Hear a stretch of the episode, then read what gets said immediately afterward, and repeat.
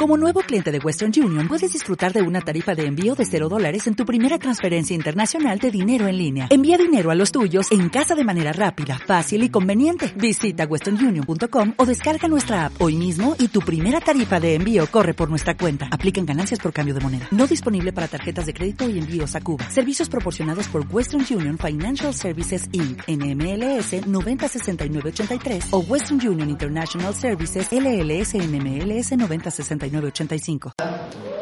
Mira, había cosas que, que tengo la plena seguridad de hacer hoy esta tarde. Una de ellas es no ser pesado, para que me sigan queriendo como me quieren. No me vuelvan a invitar. Así que tranquilo, todos nos vamos a comer una hamburguesita. Y número dos, tenía la plena certeza y la seguridad de qué es lo que tenía que hablar hoy aquí. No vengo con un mensaje ultra predicado, me lo sé de memoria porque lo voy a entrenar aquí. O sea, esto es algo que acaba de salir del horno de Dios. Hoy yo traigo voz de Dios en esta tarde. Así que hoy todos vamos a ser alimentados. Los que han venido conmigo, que me ha acompañado mi esposa, dos de mis niñas, un par de sobrinas mías, mi príncipe, que más malo puede ser. Para ser más malo hay que encargarlo. Y el otro que se ha quedado por allí trasteando con sus primos. Y es un honor compartir hoy con mi familia y con mis hermanos de Dios espiritual. Vamos a leer la Biblia y hablarles hoy de un amigo mío muy especial. Génesis capítulo 1, verso 1 dice la Biblia, en el principio creó Dios los cielos y la tierra. Y la tierra estaba desordenada y vacía, y las tinieblas estaban sobre la faz del abismo, y el Espíritu de Dios se movía sobre la faz de las aguas. Hoy quiero hablarles de un amigo mío, el cual la Biblia denomina y todos conocemos el Espíritu Santo.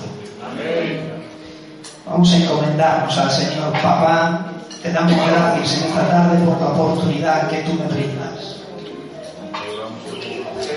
Te pido, Señor, que quites este nudo en mi garganta, Padre. Que hoy me retengas hasta exponer todo lo que tú me has dicho hoy.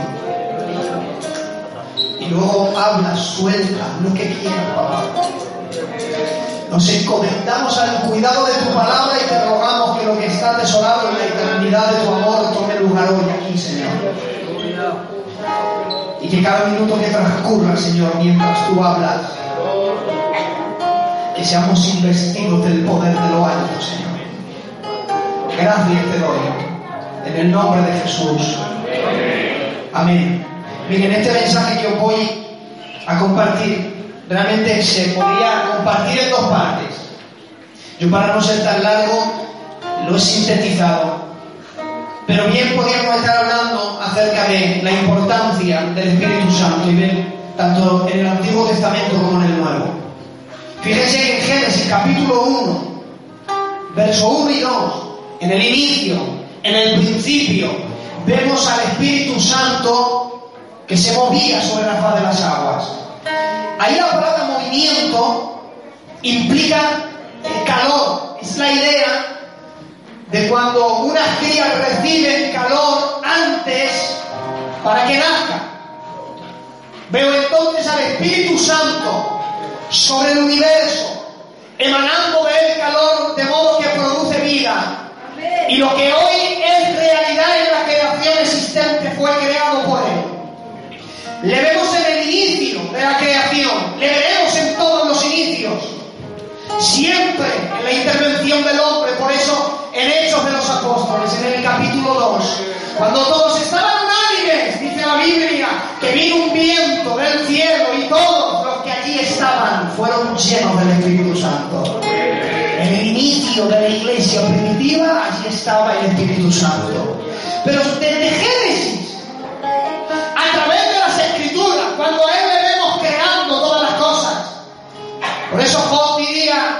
su espíritu adornó los cielos. Y hoy contemplamos los cielos y todo lo que vemos es el Espíritu Santo quien lo adornó todo. A lo largo de las escrituras, de la historia, vemos al Espíritu Santo marcando su huella, plasmando su huella en la creación, dejando su huella en los hombres y mujeres.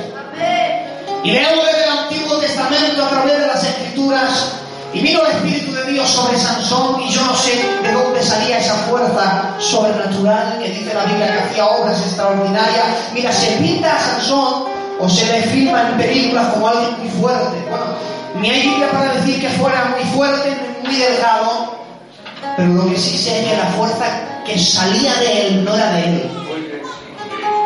Quiero imaginar mejor a Sansón como alguien como yo, delgadito que cada vez que hacía una obra de una fuerza inusual, la gente dijera de él no ha salido.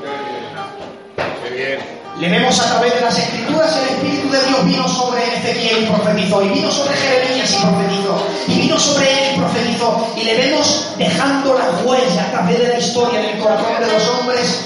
Génesis le vemos ahí plantado, en el principio, pero te vas a Apocalipsis, al último libro de la Biblia, capítulo 22 de Apocalipsis, el verso 17, y tiene que dejar su huella en el final de la historia diciendo, y el Espíritu y la Iglesia dicen, ven. Le vemos en el inicio, abriéndolo todo, lo vemos en el cierre de las Sagradas Escrituras. El Espíritu Santo, por tanto, no es una persona anónima. Por eso hoy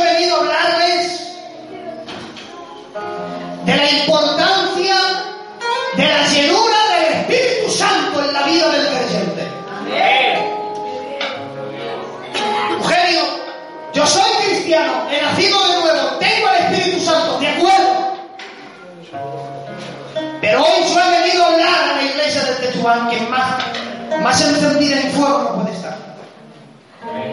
Pero he venido hoy a hablarles de la importancia de la llenura del Espíritu Santo en la vida del creyente. Necesitamos iglesias encendidas en el Espíritu Santo. Por eso hoy he venido a hablarles de este amigo mío. Por eso hoy vamos a comenzar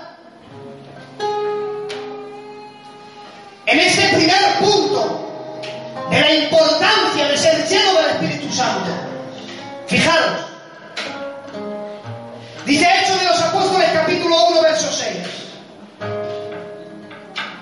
Entonces los que se habían reunido le preguntaron diciendo, Señor, restaurarás el reino de Israel en este tiempo.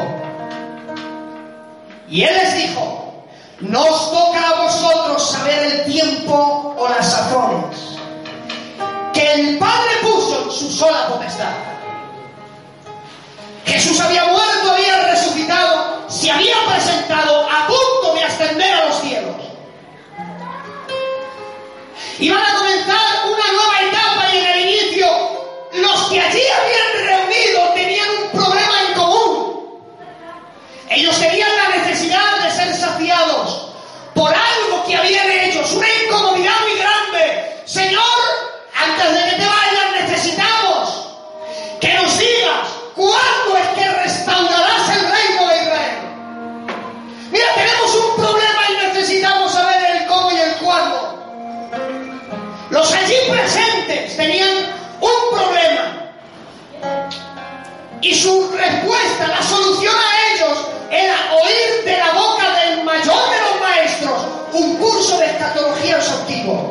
Y rápido. Dinos, ¿qué acontecerá en los futuros eventos? Dinos. Queremos saber de tener conocimiento de lo que vas a hacer. Y no solo eso, sino cuándo también lo harás. Y queremos saberlo porque es algo que, porque nos compete a nosotros, porque si restauras el reino de Israel como judíos, pues oyes a nosotros, eso nos va a interesar, porque beneficio va a caer. Necesitamos que nos digas entonces cómo y cuándo vas a hacer las cosas. Era una pregunta, Señor, ¿cuándo y cómo harán las cosas? Y Jesús les dice, no os toca a vosotros.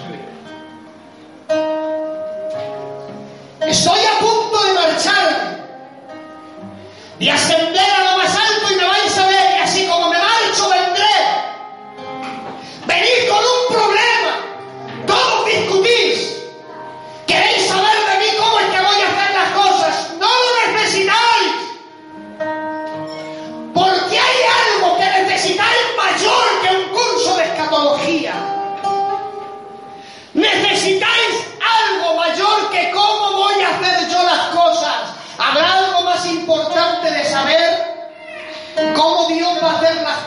cuando nos desesperamos hoy día.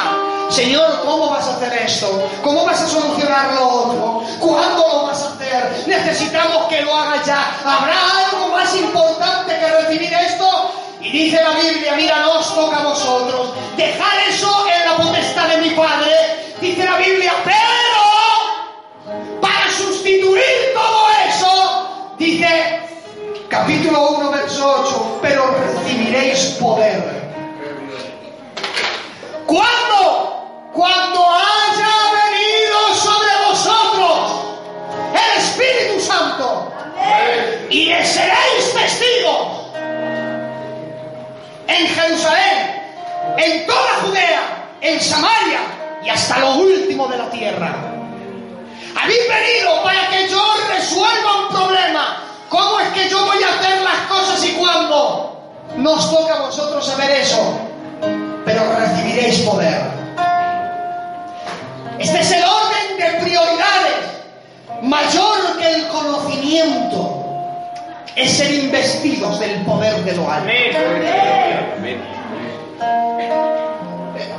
Hay gente que, que busca, es, es bueno, el conocimiento es bueno, que nadie te diga, nadie. Tienes que aprender y saber todo lo que puedas. Yo hasta de política me empapo y no hablo en los púlpitos de política, pero por si algún día me preguntan, como el otro día, en pleno culto me hicieron una pregunta, en plena palabra, y casi, gracias David, casi, se lo decía a mi esposa, digo, casi se convierte la predicación en un colón. Tienes que saber de todo. Investiga, instruyete. Pero hay algo más importante que todo conocimiento y que nadie te lo diga. Y es ser investidos del poder de lo alto. Gloria a Dios. Y escuchen, eso no se gana en ninguna escuela, eso no se compra, eso se recibe del Espíritu Santo. Atención que cuando somos llenos del Espíritu Santo, lo primero, el primer efecto, el primer fruto no es conocimiento. Seréis llenos del Espíritu Santo y que dice, y me seréis testigos. Me seréis testigos. ¿Sabes lo que implica ahí la palabra testigo? Mártir. No os toca a vosotros saber lo que yo voy a hacer, pero vais a recibir un poder para que seáis capaces, si es necesario, de dar la vida por mí, por un Dios que hace las cosas que no se explican, ni cómo las hace ni cuándo las hará. Os voy a dar un poder que aunque me sirváis sin entenderme, daréis la vida por mí. No, necesito que tengáis los oídos abiertos hoy. Yo hoy voy a sembrar semillas. Aunque no lo entiendas, dice Dios, te voy a investir de un poder que serás capaz de sacrificarlo todo por mí. Qué bien. Y el punto número uno es, si es necesario morir por mí, lo harás. ¿Pero para qué? Para serme testigo, ¿dónde? Dice, en Jerusalén, en Judea, en Samaria y hasta lo último de la tierra. Fíjate el orden que da Dios. Primero, serás testigo en Jerusalén, donde estás. Y cuando ya eres testigo donde estás, entonces podrás pasar al otro sitio, que es Judea, y luego Samaria. Y los judíos y los samaritanos no se tratan entre sí. Dice, pero tiempo al tiempo, a que si eres aquí testigo y eres aquí testigo en la tierra de tus enemigos, también serás testigo. Y cuando llegue el testimonio de que has sido investido de poder a los oídos de los samaritanos, tranquilo, Dios te podrá extender hasta lo último de la tierra. Llenados para si es necesario entregarlo todo por Él. Llenados para ser testigos. Número dos, llenados para servir. Hechos, capítulo 6, verso 3. Buscad, pues, hermanos, entre vosotros a siete varones de buen testimonio. ¿Y qué dice? Llenos del Espíritu Santo. Había un problema que la iglesia primitiva había crecido. Los apóstoles se encargaban de todo. Predicaban,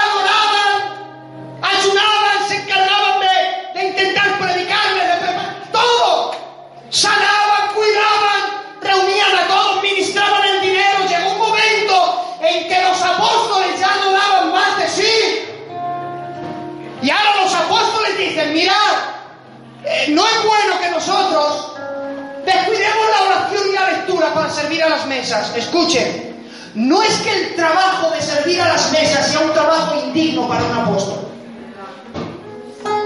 No que un trabajo de servir sea indigno, porque el mayor de todos, como fue Jesús, fue capaz de coger su toalla y servirles a todos. No es que trabajar en un lugar de servicio sea indigno, no, cuidado. Es que resulta que si los apóstoles se encargaban de eso, descuidaban su llamado principal.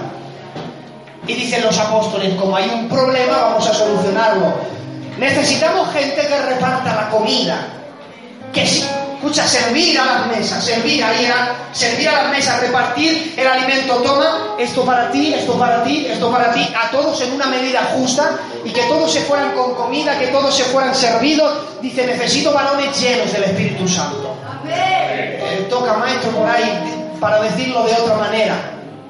Aún para servir la comida del reino se necesitaba gente llena del Espíritu Santo. Lo, lo- lo traigo aquí a la iglesia. Para servir la comida, dijeron que vengan personas, eh, pero lo primero, que sean llenos del Espíritu Santo, si no, no sirven.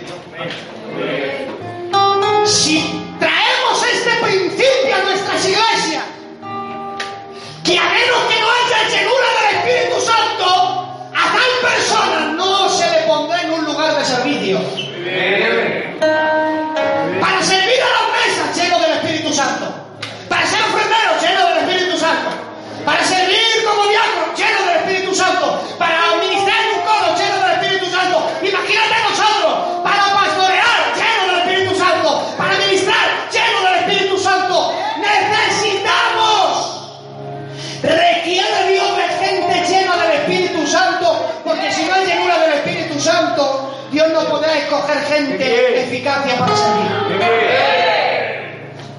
¿Quieres ser útil para Dios? Señor, yo necesito irme al instituto no sé qué y no, no, no hace falta lleno del Espíritu Santo. Y Dios se encargará de todo. El primer requisito principal, lleno del Espíritu Santo. Busca que Dios te use. ¿Cuántos de aquí buscan que Dios les use? Lleno del Espíritu Santo. Santo para servir. Miren, punto número tres. Llenos del Espíritu Santo para que mientras yo sirva, realice obras maravillosas. Y dijo Moisés a los hijos de Israel, pastor, ¿puedo quitarme? Con permiso. Gracias. Miren, y dijo Moisés a los hijos de Israel, mirad, Jehová ha nombrado a Bezaleel, hijo de Uri, hijo de Ur, de la tribu de Judá. Miren lo que Dios hizo con él. Lo ha llenado del Espíritu de Dios. En sabiduría, en ciencia y en todo arte. ¿Para qué? Para proyectar diseños. No, por favor, necesito que mastiquéis esto. Es la Biblia, no palabras mías. Escuchen, lo ha llenado del Espíritu de Dios para proyectar diseños. Aleluya. Dicho de otra palabra, para salir ya del estancamiento. Miren, para trabajar en el oro, en la plata, en el bronce, para entallar piedras. Dios había llamado a Moisés y le había dicho, mira, voy a habitar entre vosotros, necesito que construyáis un tabernáculo. Lo vais a hacer así, así, de esta manera. Van a tener tantas, tantas pieles, tantas, y luego irá azul, luego esto, y luego lo otro, y la mesa será así, y el arca de esta manera, y esto será de otra manera, como lo has visto. Mira, vas a hacer todo como yo te he dicho, como lo has visto en el monte, las medidas las que yo elija, el material el que yo te dija. Todo lo vas a hacer como yo te digo, pero espérate, quien lo haga también lo va a hacer gracias a mí, porque lo voy a investir de mi espíritu. O sea, todo lo en su obra, el Espíritu Santo estaba allí presente. Y le llenó el corazón de modo que este Bezrael, hijo de Uri, de la tribu de Judá, mientras trabajaba en el oro, mientras trabajaban las piedras, todo lo que producía en su corazón no había sido producido de él, es que el Espíritu Santo lo había capacitado para diseñar. Necesitamos hoy, en el siglo, mira, en este siglo que vivimos, necesitamos gente llena del Espíritu Santo, ¿para qué? Para diseñar. Yo soy uno de los defensores. Fíjate, uno de los criticadores y uno de los defensores. Yo digo que las redes sociales es el infierno más grande en el que puedes navegar, pero es la herramienta más poderosa en la que puedes usar. ¿Quieres usar las redes sociales para destruir? Vas a aniquilar a una persona. Satanás coge personas y, y hacen cuentas de otros y publican cosas y arruinan las vidas y los chateos y las cosas y las ruinas y, y los mensajitos y una ruina, pero úsalo para bien. Yo soy uno de los que trabaja en el tema de las redes sociales, mucho, José lo sabe. Yo llevo mi canal personal. Y colaboro con el canal de Pedro, lo hice yo, el canal de Pedro Rosada, lo llevo yo. Yo no sé lo incontables los comentarios. Dice, bueno, de nosotros, desde Madrid, de Filadelfia, Uruguay, Argentina, Colombia, eh, ¿qué más? ¿Dónde, eh, ¿dónde tiene la iglesia? De ahí es donde más le, le escribe. Invitaciones a, otra- a otras naciones. ¿Cómo? Usando las redes sociales para extender la palabra de Dios a todo el mundo. Tráelo a la iglesia. Lleno del Espíritu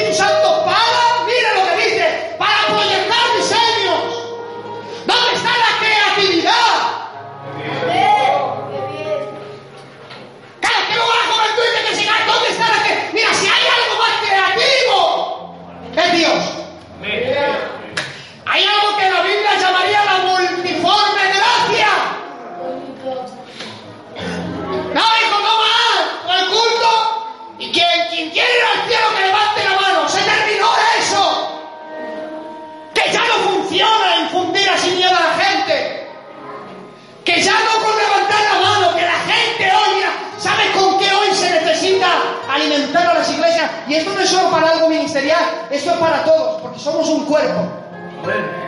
Y algún día pues Dios te usará para cualquier célula, cualquier cosa y necesita Dios que estés preparado. ¿Sabes con qué alimentó Dios al pueblo de Israel 40 años? Con maná. ¿Sabes? Vamos a... Mira, hagamos un viaje del tiempo. Vamos al desierto.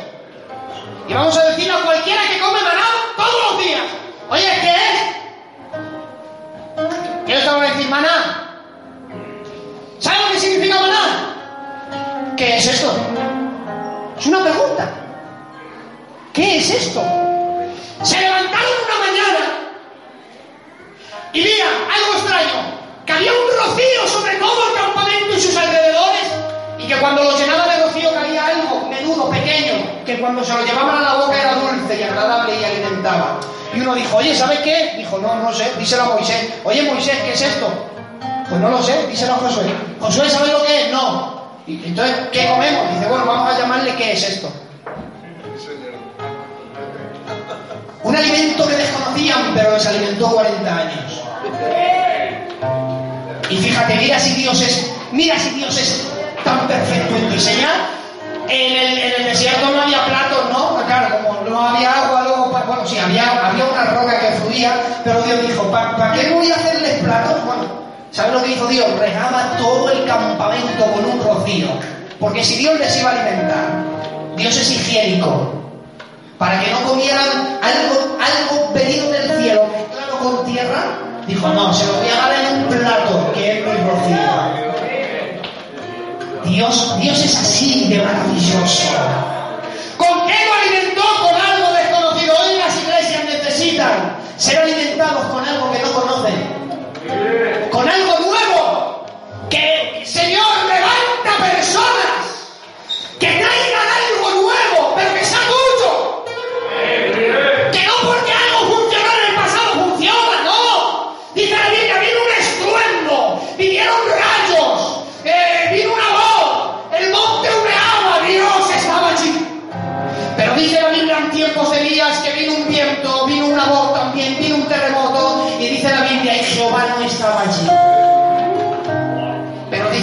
hijo apacible, allí está. Lo que le fue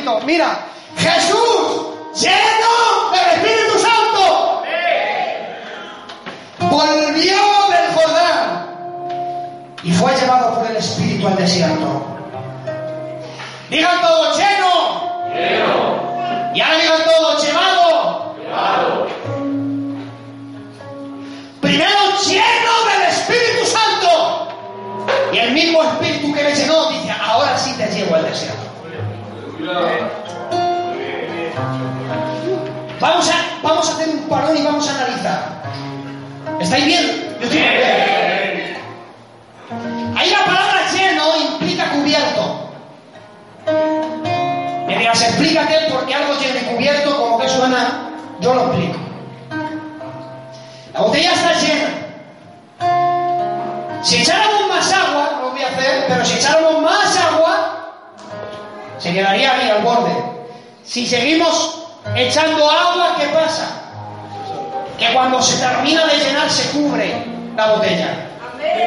Ahí la palabra lleno implica cubierto, tan llenado que cuando ya no había donde llenar se cubrió. Es la idea de cuando dice, unge mi cabeza con aceite y mi copa está rebosando. llene Dios tanto que cuando ya no haya donde llenar, que ese mismo espíritu sea quien te cubra. Y cuando eres lleno de dentro y empieza a derramarse por fuera todo lo exterior, los ojos, la boca, la nariz, los oídos, empiezan a ser cubiertos del Espíritu Santo. Y como ya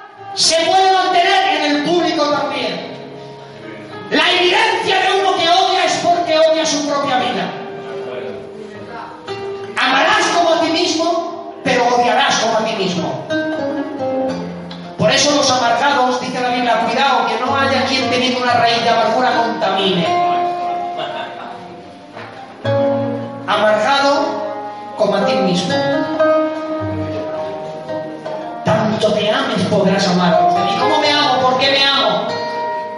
Mismamente por lo que Dios ha hecho en mí.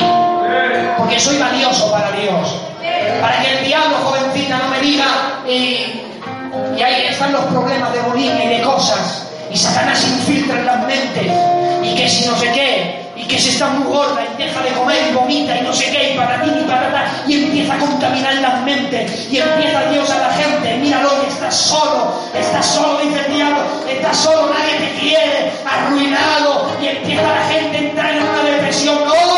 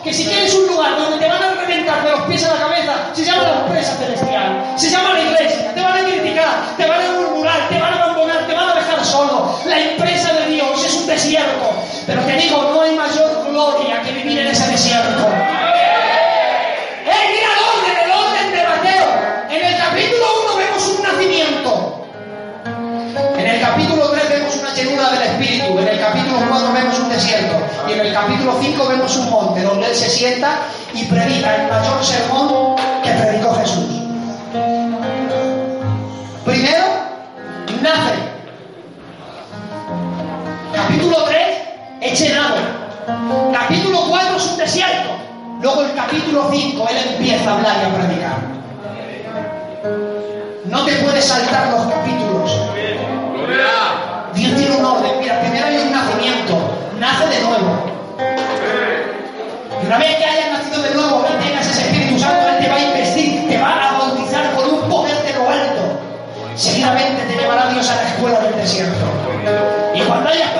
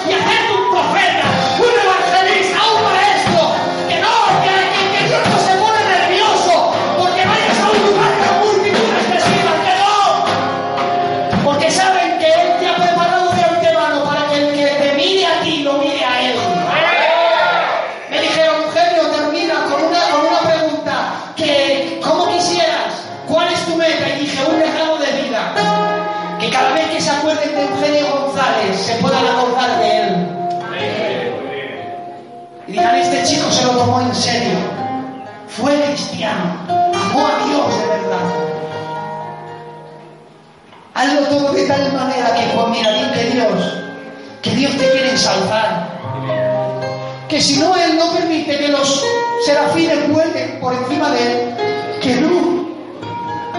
Pero Él no, Él no se asusta. En la Biblia, mira, no existe la palabra santísimo o sacrosanto. No existe. En el lenguaje hebreo no existe. Por eso la Biblia diría, santo, santo, santo. Cuando la Biblia dice santo, santo, santo, no es santo el Padre, santo el Hijo, santo el Espíritu Santo, no. Es como decir santísimo o sacrosanto, lo más alto, la santidad elevada. Pero al no superlativos en el lenguaje de la Biblia, santo, santo, santo. ¿Sabe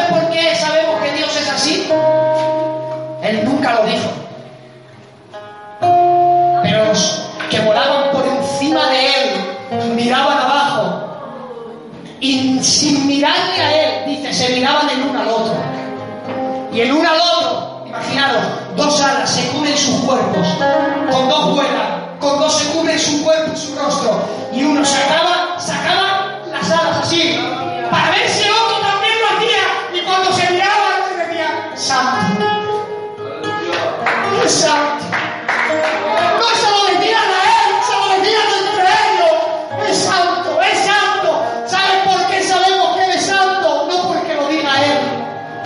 Los serafines lo cantan.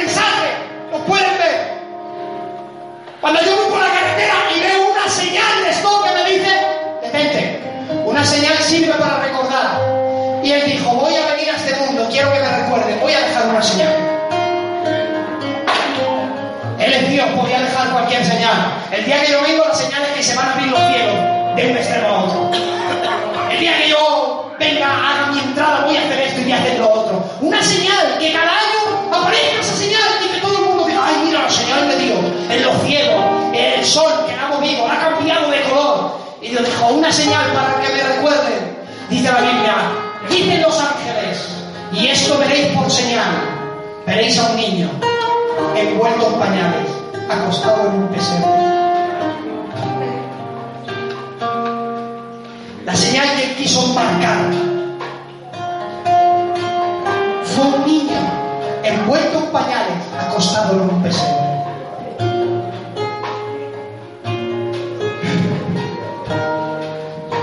Para ser diferentes. Acompañadme en una escritura. David, tú que estás por ahí, si soy muy haces corta.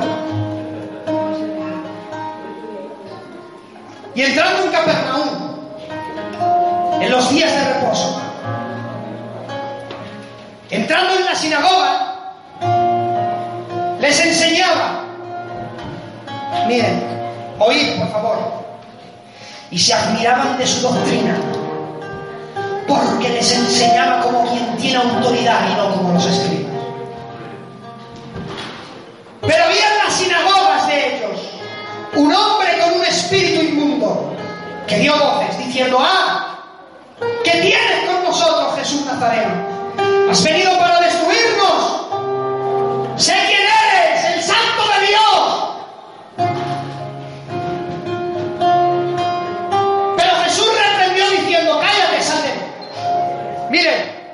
El espíritu inmundo sacudiendo con violencia salió.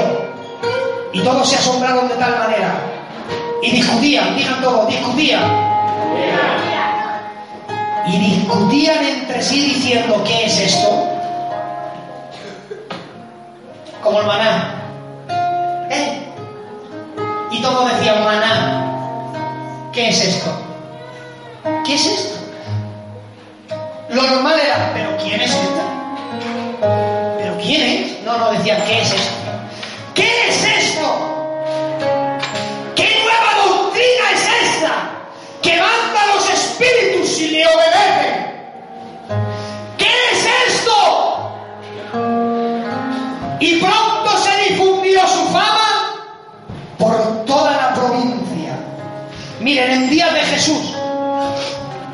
envía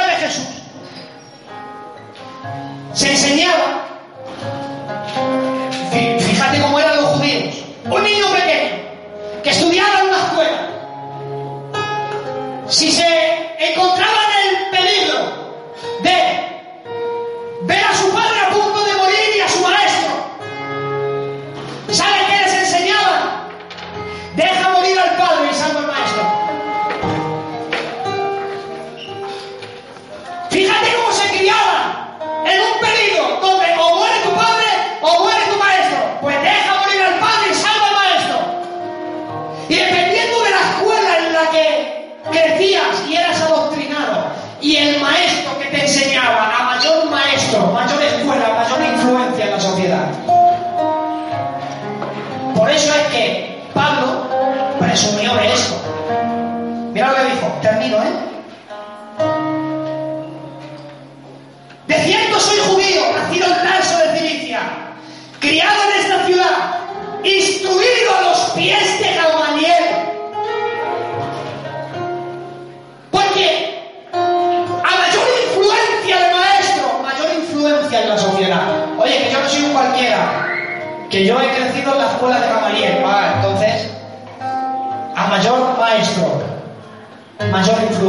¿Quién era Gamaliel? Gamaliel era increíble. ¿Sabe quién era Gamaliel? Mire, yo cuando lo descubrí, esto es maravilloso. Dice la Biblia que había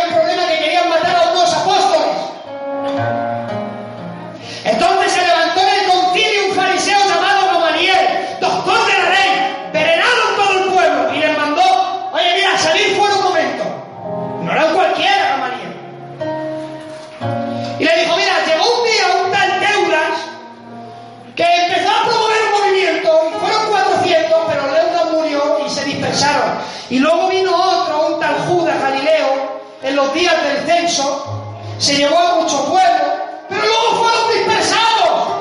Y mira lo que le dice a Daniel. Ahora digo, apartaos de estos hombres y dejadlos. Porque si este consejo es de obra de hombres, se va a desvanecer. Mas si es de Dios, no podréis destruirlo jamás. Bien, ¿eh? Si la iglesia de tu dispersará. Pero si esto es de Dios,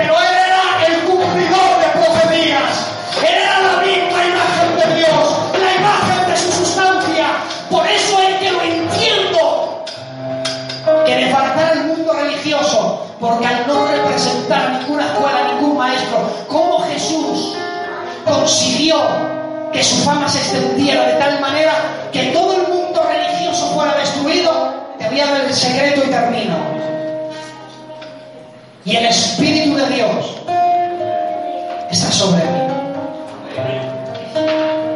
¿Sabes cómo lo consiguió Jesús? El Espíritu de Dios está sobre mí. Fue tan lleno que desbarató el mundo religioso. Necesitamos hoy día una llenura tan grande que desbaratemos el mundo religioso. La religión no salva